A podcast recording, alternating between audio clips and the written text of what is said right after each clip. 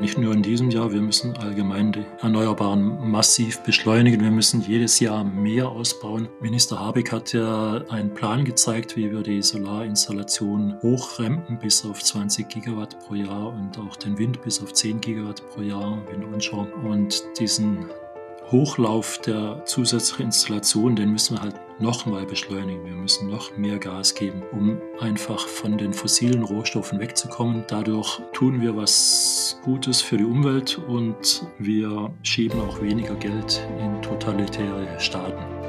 Herzlich willkommen bei Let's Talk Change. In unserer Podcast-Reihe diskutieren wir mit relevanten Entscheidungsträgern, inspirierenden Innovatoren und spannenden Visionären, welche Rolle Technologien, Geschäftsinnovationen, Politik und Medien für den Wandel der Wirtschaft und Gesellschaft in Richtung Nachhaltigkeit haben. Mein Name ist David Wortmann. Aktuell wird eine Frage immer deutlicher in Deutschland und Europa. Können wir uns von Energielieferungen aus Russland unabhängig machen? Und wie schnell könnte uns das gelingen?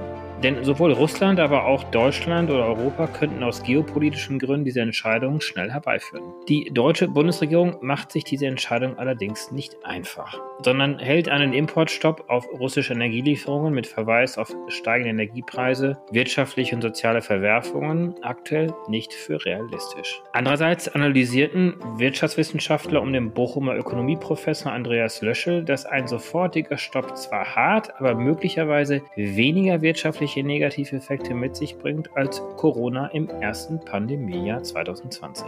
Auch die Nationale Akademie der Wissenschaften Leopoldina kommt zum Schluss, dass ein Lieferstopp von russischem Gas für die deutsche Volkswirtschaft handbar wäre. Deshalb haben auch bekannte Persönlichkeiten aus Wissenschaft, Wirtschaft, Kunst, Kultur und Klimaaktivismus einen offenen Brief an die Bundesregierung verfasst, um sofort Maßnahmen einzuleiten, der russischen Führung den Geldhahn für den Ukraine-Krieg zuzudrehen und sofort auf Energiesparung und erneuerbare Energien zu setzen. Neben Professor Volker Quaschning, Professor Claudia Kempfert, Eckhard von Hirschhausen, die ja auch alle hier schon mal zu Gast waren, Luisa Neubauer, Sebastian Vettel, Rezo, habe auch ich als einer der ersten 100 mit unterzeichnet. Um Orientierung in unsere Energieversorgung zu bringen, habe ich mich diese Woche mit Professor Dr. Bruno Burger verabredet. Er ist leitender Wissenschaftler und Energieexperte am Fraunhofer Institut in Freiburg. Schon früh hat er sich mit seiner eigenen Energieversorgung Versorgung unabhängig gemacht, hat sich viele Jahre bei einem der führenden Wechselrichterhersteller mit autonomen Energiesystemen beschäftigt und analysiert und publiziert heute mit großer Regelmäßigkeit und Genauigkeit den Stand der Energieversorgung Deutschlands. Wahrscheinlich gibt es aktuell kaum einen, der einen besseren Überblick darüber hat, wie schnell Erdöle, Kohl, Gas- und Uranressourcen aus Russland durch heimische erneuerbare Energien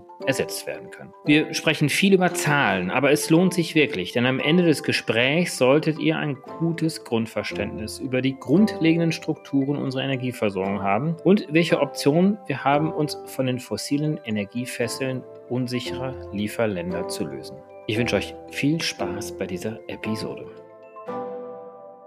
Ja, hallo und herzlich willkommen, Professor Dr. Bruno Burger. Hallo David. Wir sitzen ja deswegen hier zusammen, weil wir uns gerade in Deutschland, aber auch in Europa insgesamt die Frage stellen, wie können wir uns unabhängig machen von russischen Energieversorgungen. Und ich habe dich eingeladen, weil du hast einen umfangreichen Überblick über die Energiedaten in Deutschland, in Europa. Du weißt, aus welchen Quellen wir uns heute vor allen Dingen versorgen. Du weißt, was auch machbar ist. Und natürlich wird diese Frage gerade in Deutschland vor allen Dingen vor dem Hintergrund geopolitischer Überlegungen gestellt. Also was ist, wenn Russland von heute auf morgen die Energielieferungen einstellt oder wir auf der anderen Seite in Europa das machen müssen, weil wir einfach nicht willens sind, Putin und der russischen Regierung über unsere Energiezahlungen hier weiter finanzielle Mittel zukommen zu lassen. Aber die eigentliche Frage, die wir damit ja auch gleichzeitig beantworten, ist ja, können wir auch relativ schnell und noch schneller als angenommen aus fossilen Energien aussteigen, denn äh, wie wir alle wissen, haben natürlich diese Energielieferungen auch einen großen Klima-Impact. Ja, steigen wir doch einfach mal ein und vielleicht, Bruno, kannst du mal zu Beginn erläutern, ganz basic, wie viel Energie verbraucht denn ein Land wie Deutschland? Ja, die Energie messen wir in Terawattstunden und da gibt es natürlich viele verschiedene Zahlen, wie viel Energie das wir verbrauchen. Wir haben so einen Verbrauch an Primärenergie von ungefähr 3000 Terawattstunden. Das ist alles inbegriffen, auch Verluste, thermische Verluste von Kraftwerken zum Beispiel oder von Prozessen sind da inbegriffen. Dann gibt es die Zahlen zum Endeenergieverbrauch, das heißt die Energie, die wir tatsächlich verbrauchen, Verluste abgezogen, das sind ungefähr 2000 Terawattstunden. Und wenn wir den Strom Verbrauch alleine betrachten, da sind wir ungefähr bei 600 Terawattstunden pro Jahr. Also 2000 Terawattstunden, das ist die Maßeinheit, wo quasi alle Sektoren mit eingerechnet sind, der Treibstoffverbrauch, die Wärme, die Industrie, die Haushalte und die 600 Terawattstunden ist die Zahl, die über alle Sektoren hinweg, also auch Handel, Gewerbe, Industrie und Haushalte nur im Bereich Strom dann verbrauchen. Ja, genau, so ist das. Wie viel von dem importieren wir und exportieren wir denn? Ja, bei den Importen, da es natürlich insbesondere insbesondere bei fossilen Rohstoffen sehr schlimm aus. Wir importieren extrem viel Gas, insbesondere natürlich aus Russland. Deutschland importiert beim Gas ungefähr fast 900 Terawattstunden. Davon ist gerade die Hälfte, 55 Prozent von Russland. Dann importieren wir aber auch Steinkohle, so an die 240 Terawattstunden. Davon ist die Hälfte von Russland. Wir importieren Öl, ungefähr 1000 Terawattstunden, da ist ein Drittel davon von Russland. Und wir importieren aber auch Uran für die Kernkraftwerke. Da sind 20 Prozent von Russland, aber auch noch 20 Prozent von Kasachstan, die sehr eng mit Russland verbandelt sind. Das heißt, da sind auch 40 Prozent von Russland oder von Staaten, die mit Russland zusammenarbeiten. Das heißt, wir haben da schon sehr große Abhängigkeiten von fossilen Rohstoffen und auch von Uran. Und wir müssen einfach schauen, dass wir uns aus diesen Abhängigkeiten mal lösen. Nicht nur, dass wir solche Despoten nicht mehr unterstützen, sondern dass wir auch eine sichere Energieversorgung haben und vor allen Dingen auch in Zukunft dann eine erneuerbare Energieversorgung. Wir haben nämlich nicht nur das Problem, dass wir mit unserem Geld jetzt irgendwie Putin unterstützen, sondern die ganzen fossilen Energien, die produzieren natürlich auch Kohlendioxid und treiben damit den Klimawandel oder die Klimakrise weiter voran. Vielleicht gehen wir noch mal in die einzelnen Segmente hinein. Ich glaube, das Thema Uranabhängigkeit können wir wahrscheinlich insofern abkürzen, als dass wir in Deutschland einen bestehenden Beschluss haben, dass Deutschland zum Ende des Jahres 2022 aus Atomenergie aussteigt. Wir haben noch drei laufende Atomkraftwerke, die nach meinem Informationsstand rund 30 Terawattstunden produzieren. Aber es gibt diesen bestehenden Beschluss und augenscheinlich, vielleicht kannst du es auch noch mal ganz kurz kommentieren, gibt es auch wenig Möglichkeiten, die zu reaktivieren, falls wir es bräuchten. Das heißt, die Frage der Uranabhängigkeit wird sich wahrscheinlich ab dem Jahre 2023 ohnehin nicht mehr stellen.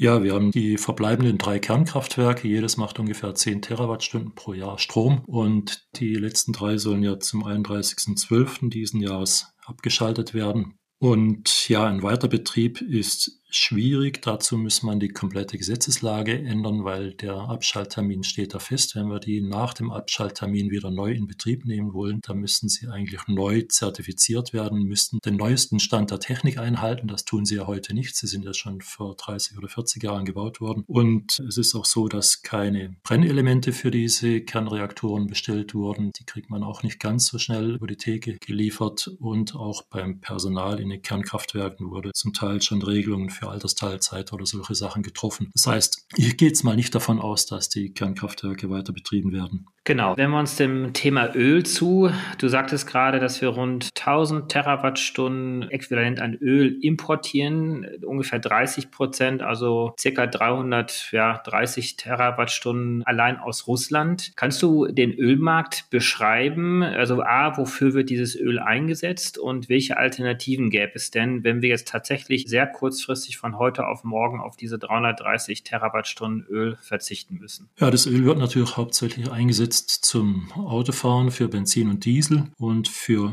Ölheizungen und natürlich auch im Baugewerbe oder sonst was für Maschinen. Wenn wir das Öl aus Russland nicht mehr haben, dann können wir immer noch auf die anderen Lieferanten zurückgreifen. Wir haben sehr viel Öl natürlich von der OPEC, von den OPEC-Staaten. Wir haben Öl von Großbritannien, Norwegen und auch anderen Ländern noch. Wir müssen da schauen, dass wir das dann mehr diversifizieren, unseren Einkauf vom Öl und wir können ja auch Öl sparen. Wir haben nach wie vor keine Geschwindigkeitsbeschränkungen auf Autobahnen. Und wenn wir das hätten, wenn wir zum Beispiel eine Geschwindigkeitsbeschränkung hätten, dann könnten wir, ich glaube, dreieinhalb Millionen Liter Öl einsparen pro Jahr. Das heißt, da gibt es schon noch Möglichkeiten auch zu sparen. Wir reden ja gleich nochmal insgesamt über die Möglichkeiten der Erneuerbaren, beziehungsweise gehen auch nochmal so ein bisschen das Thema Energieeffizienz und Sparung hinein. Aber insgesamt würde die Aussage stimmen, wenn wir von heute auf morgen auf die 300 30 circa Terawattstunden Öl aus Russland verzichten müssten, könnten wir es, weil wir haben andere Lieferländer wie OPEC, UK, Norwegen. Also da kämen wir nicht in kurzfristige Engpässe hinein.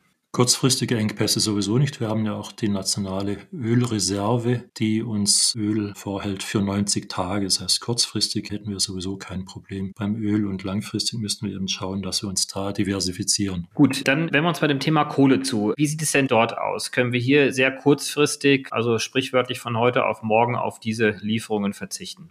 Es sind 240 Terawattstunden, das heißt, die Hälfte sind ungefähr 120 Terawattstunden, die wir 2020 aus Russland importiert haben. Die anderen großen Lieferanten sind vor allen Dingen auch Polen, USA, Kanada und Australien. Ich denke, auch dort könnten wir auf russische Importe verzichten. Wir brauchen die Steinkohle ja nicht das ganze Jahr, sondern hauptsächlich in den Wintermonaten zur Stromerzeugung und auch da nur, wenn jetzt die erneuerbaren Energien gerade wenig erzeugen. Dieses Jahr hatten wir jetzt sehr viel Glück. Im Januar, Februar hatten wir extrem viel Windstrom und dadurch auch wenig Kohleverbrauch. Aber wir können die Kohle über das Jahr einkaufen. Steinkohle wird vor den Kraftwerken auf großen Halden gelagert und so können wir uns eigentlich einen Vorrat für den nächsten Winter anlegen. Gut, auch dort sprechen wir natürlich gleich nochmal über weitere Alternativen, weil wir wollen ja eigentlich grundsätzlich auf Kohle verzichten. Das habe ich mir jetzt deswegen so ein bisschen aufgespart, weil es doch eigentlich wahrscheinlich die größere Herausforderung darstellt, nämlich neben der Uranabhängigkeit, Kohleabhängigkeit, Erdölabhängigkeit haben wir eben da diese riesengroße Gasabhängigkeit. Das sind dann die über 450 Terawattstunden aus Russland. Bitte auch da nochmal kurz die Zahl korrigieren oder verifizieren. Das hatte ich jetzt gerade so überschlagen. Welche Möglichkeiten haben wir denn dort? falls es von heute auf morgen zu einem Stopp kommen sollte? Ja, die EU bezieht ungefähr 1800 Terawattstunden aus Russland und davon ist fast die Hälfte oder 880 Terawattstunden importiert Deutschland als Erdgas insgesamt und davon sind 450 Terawattstunden aus Russland. Wir haben weitere Importe noch über Pipelines, insbesondere aus Norwegen und auch aus der Niederlande. Aber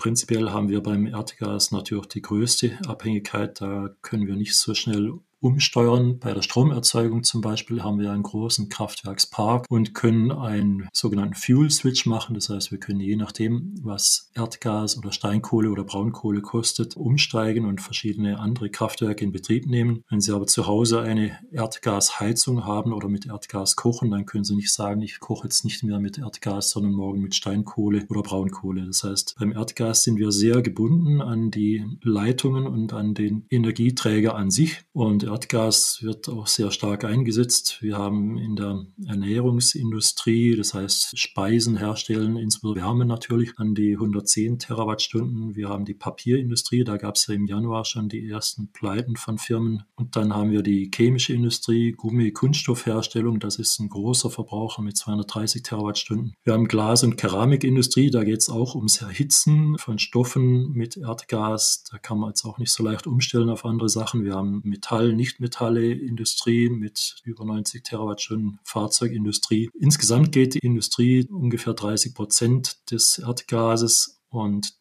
die sind natürlich dort schwer zu ersetzen und der Bedarf des Erdgases hängt auch dort eher am Verbrauch oder an der Konjunktur und weniger am Wetter. Das größte Problem beim Erdgas ist wahrscheinlich eben der private Verbrauch. 50 Prozent des Erdgases gehen in den privaten Verbrauch, in die privaten Haushalte und die heizen damit ihre Wohnungen und kochen damit und da müssen wir schauen, dass man da vielleicht sparen kann.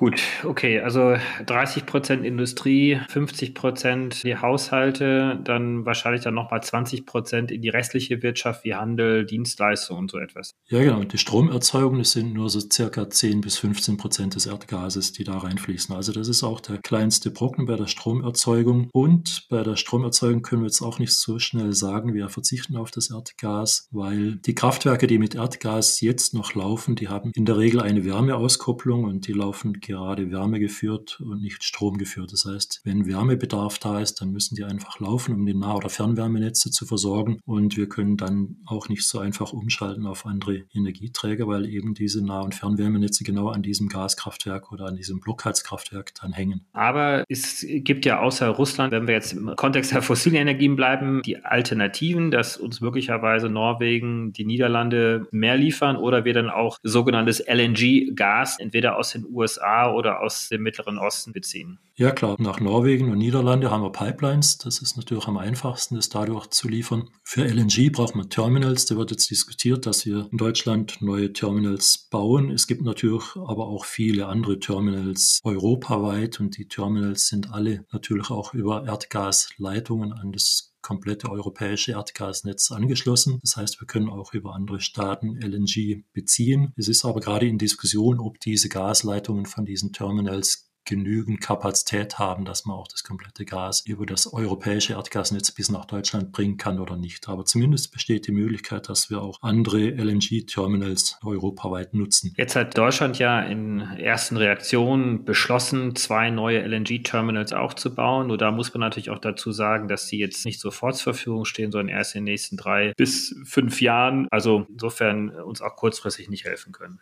Ja klar, kurzfristig sind die nicht da, die können wir nur langfristig bauen. Deshalb gibt es kurzfristig nur die Möglichkeit, dass wir eben alle LNG-Terminals, die es in Europa gibt, nutzen und die sind schon über Pipelines verbunden und wir müssen halt schauen, ob die Kapazitäten dann ausreichen, dieses Gas richtig zu verteilen in Europa und ob dann auch alle europäischen Länder genügend davon abkriegen. Also Engpassfaktor sind gar nicht jetzt die Import-Terminals in Europa, die ja auch zum Großteil auch gar nicht ausgelastet sind aktuell, sondern Engpass sind tatsächlich die Pipelines, die das Gas zu den Verbraucherinnen und Verbrauchern führen, beziehungsweise möglicherweise auch die Exportkapazitäten, also der Länder, von denen wir dann erhoffen, LNG-Gas beziehen zu können. Ja, genau. Die Lieferanten sind auch ein Problem. Nicht nur die Leitungen, sondern auch die Lieferanten. Bruno, jetzt haben wir so ein bisschen das mal abgeschichtet hier und sind äh, reingegangen in die Abhängigkeiten von Uran, von Kohle, von Gas und von Erdöl aus Russland. Haben wir hier irgendeinen Aspekt jetzt noch unberücksichtigt gelassen?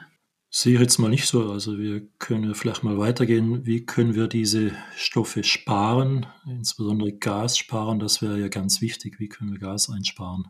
Genau, aber dann gehen wir doch mal dort rein. Also erstens, wie können wir jetzt überhaupt den Verbrauch sparen? Und danach können wir dann uns nochmal der Frage zuwenden, was können denn die erneuerbaren Energien leisten, um das Restliche, was dann noch übrig ist, das wird ja groß genug sein, genau durch erneuerbare Energien auch abdecken zu können. Wo siehst du das Sparpotenzial? Ja, wir hatten ja gesagt, dass 50 Prozent des Gases in die privaten Haushalte gehen. Das heißt, auch dort kann man natürlich dann auch am meisten sparen. Man kann jetzt nachlesen, dass zum Beispiel, wenn wir die Raumtemperatur um ein Grad absenken, können wir schon sechs bis sieben Prozent Gas einsparen. Das heißt, wenn wir jetzt die Raumtemperatur um zwei oder drei Grad absenken, dann sind es schon 15 bis 20 Prozent des Gases, was wir einsparen können. Das ist schon ein großer Hebel. Dann muss man sich auch fragen, muss man wirklich jeden Morgen duschen oder reicht es vielleicht auch alle zwei Tage? Insbesondere wenn man im Homeoffice ist, muss man vielleicht nicht so viel verbrauchen. Und ja, bei den Kraftwerken, da ist es eher schon so, dass die am Minimum laufen. Ich habe mal die Zahlen von Februar angeschaut. Da haben wir schon 40 Prozent weniger Stromerzeugung aus Erdgas gehabt als im Februar 2021. Das heißt, da laufen die Kraftwerke wahrscheinlich schon an ihrem Minimum und laufen rein wärmegeführt. Viel weniger geht da nicht. Also wir müssen auf jeden Fall Wärme einsparen, um damit auch Gas einzusparen.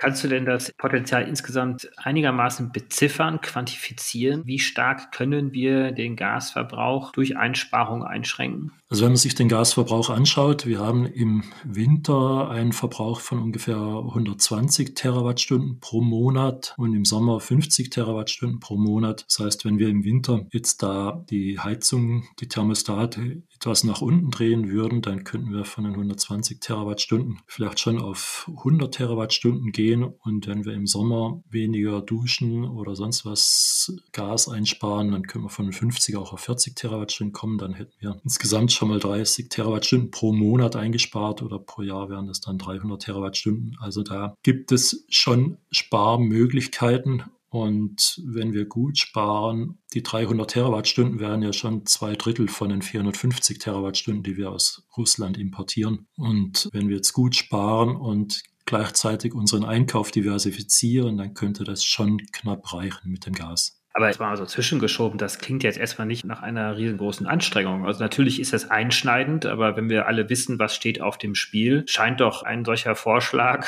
vielleicht nur noch jeden zweiten Tag zu duschen oder einfach mal die Heizung zwei, drei Grad runterzustellen, vielleicht ein Pullover mehr anzuziehen, doch geradezu lächerlich im Vergleich zu dem, was auf dem Spiel steht. Oder vereinfachen wir das gerade zu sehr? Nee, das wird so funktionieren. Also ich habe selber jetzt ein Experiment gemacht. Ich habe eine Woche lang unsere Heizung, also gerade letzte Woche, die ja schon auch kalt war, aber sonnig. Ich habe die ganze Woche die Heizung bei uns abgeschaltet und wir hatten bei der Abschaltung, also eine Temperatur von 21 oder 22 Grad und nach einer Woche Heizung komplett aus hatten wir noch 19 Grad. Jetzt muss man natürlich dazu sagen, unser Haus ist Neubau, ist gut gedämmt mit 20 Zentimeter Dämmung außen auf den Wänden und wir haben dreifach verglaste Fenster und wir haben eine Lüftungsanlage mit Wärmerückgewinnung. Aber ich finde es schon ein extrem tolles Ergebnis, dass man eine Woche die Heizung komplett abschalten kann und ich habe gerade mal einen Temperaturverlust von drei Grad in der Wohnung und es hat sich dann auch bei diesen 19 Grad Grad stabilisiert, weil durch die Fenster so viel Sonnenstrahlen wieder reinkamen, die dann auch das Haus auf diesen 19 Grad gehalten haben. Und mit 19 Grad kann man schon auskommen eine Woche lang oder auch länger. Ja. Die Frage ist, sind wir so solidarisch mit unseren Nachbarn in der Ukraine oder schauen wir eher auf unseren privaten Komfort und sparen dann nicht? Also aus den neuesten Umfragen entnimmt man ja schon, dass die meisten Menschen solidarisch wären. Das heißt, man könnte sowas wagen. Genau, das ist ja der Privatsektor. Dann im Industriesektor sind es auch nochmal weitere Terawattstunden. Da wird es wahrscheinlich ein bisschen mehr Auswirkungen haben, weil dann möglicherweise ganze Betriebe zur Disposition oder möglicherweise auch Industrien zur Disposition stehen, weil sie einfach kurzfristig nicht produzieren können. Aber da scheint es doch so zu sein, dass wir über die Diversifizierung anderer Lieferungen aus anderen Ländern das möglicherweise gut abfedern können. Das denke ich schon.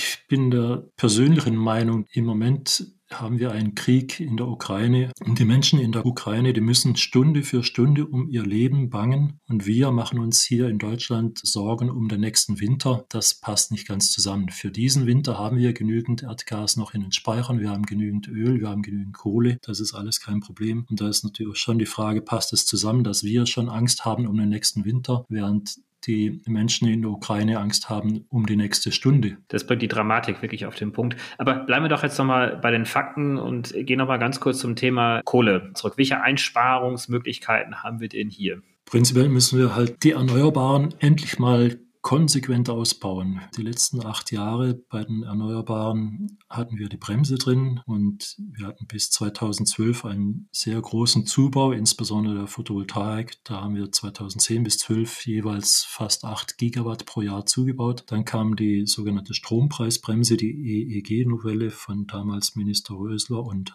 Altmaier. Und dann haben wir das auf ein Siebtel ungefähr reduziert, von 8 Gigawatt auf 1,2 Gigawatt jährliche Installation. Und von dieser einschneidenden Maßnahme haben wir uns bis heute nicht erholt und wir sind bis heute nicht mehr auf dem Level angelangt, wo wir schon waren. Und auch beim Wind läuft der Zubau viel zu langsam, insbesondere durch die ganzen Diskussionen um die Abstandsregelungen und auch Diskussionen um Vogelschutz, die aber, wenn man es rein wissenschaftlich betrachtet, Scheindiskussionen sind. Genau, das sind die Versäumnisse der Vergangenheit. Wenn wir jetzt strikt nach vorne schauen, haben wir ja auch trotzdem zwei Möglichkeiten, den Strom, der vor allen Dingen ja durch Kohleverbrennung produziert wird, einzusparen. Dann eben auf der anderen Seite müssen wir den Ausbau der erneuerbaren Energien auch wirklich kurzfristig in diesem Jahr massiv beschleunigen.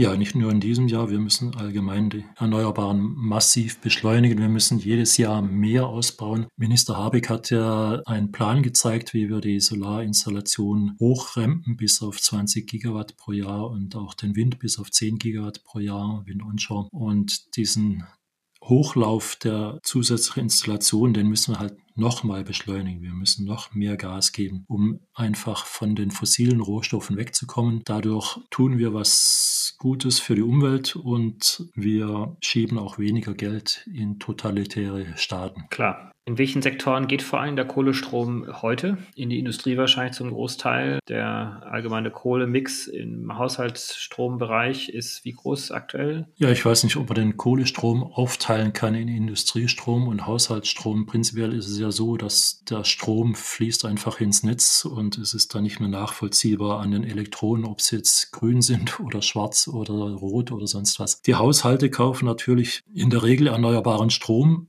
Aber der Strom ist ja in der Regel gar nicht hier in Deutschland erneuerbar produziert, sondern der wird über sogenannte Zertifikate reingewaschen. Das heißt, Deutschland kauft in Norwegen Zertifikate für Wasserkraft und wäscht damit den deutschen Strom rein und kann ihn als Wasserkraft verkaufen. Im Umkehrschluss kriegt dann eigentlich Norwegen unseren Kohlestrom, aber wir sagen dann in Deutschland, wir haben 100% Erneuerbare im Verbrauch, weil wir eben diese Zertifikate kaufen. Und Norwegen sagt, wir haben 100% Erneuerbare in der Produktion. Und irgendwo bleibt der Kohlestrom dann auf der Grenze, auf der Strecke und verschwindet. Deshalb müssen wir diesen Zertifikatehandel meines Erachtens mal richtig überdenken. Ich habe gerade neulich auch gelesen, die Stadt Zürich kauft Wasserkraftzertifikate von Island und es gibt ja nicht mal eine Stromverbindung von Island zum europäischen Festland. Ja. Und das zeigt nochmal, wie pervers eigentlich dieser Handel mit Zertifikaten ist. Also ich glaube, das lohnt sich auch nochmal eine komplett eigene Podcast-Unterhaltung darüber zu führen, wie effektiv sind die unterschiedlichen Instrumente. Aber dann kehren wir doch einfach nochmal kurz zu den Zahlen zurück. Wir haben jetzt über Kohle gesprochen. Ja, die erneuerbaren Energien müssen hier sehr, sehr stark einspringen. Auch hier gibt es natürlich Einsparpotenziale. Im Bereich Erdöl hattest du ja gerade schon angesprochen, dass vor allem natürlich durch Geschwindigkeitsbegrenzungen beispielsweise Erdöl auch eingespart werden kann. Die äh, Generation, die in den 70ern Auto gefahren gefahren ist, kann sich möglicherweise noch an einen autofreien Sonntag erinnern, der damals ja aufgrund des Erdölembargos der OPEC ausgerufen worden ist. Auch das scheint ja irgendwie machbar zu sein. Also hier gibt es ja anscheinend ja auch sehr große Einsparmöglichkeiten. Ja, die Möglichkeiten gibt es auf jeden Fall. Wir müssen halt bereit sein, auf etwas Komfort zu verzichten. Wir müssen auch mal schauen, dass wir nicht permanent über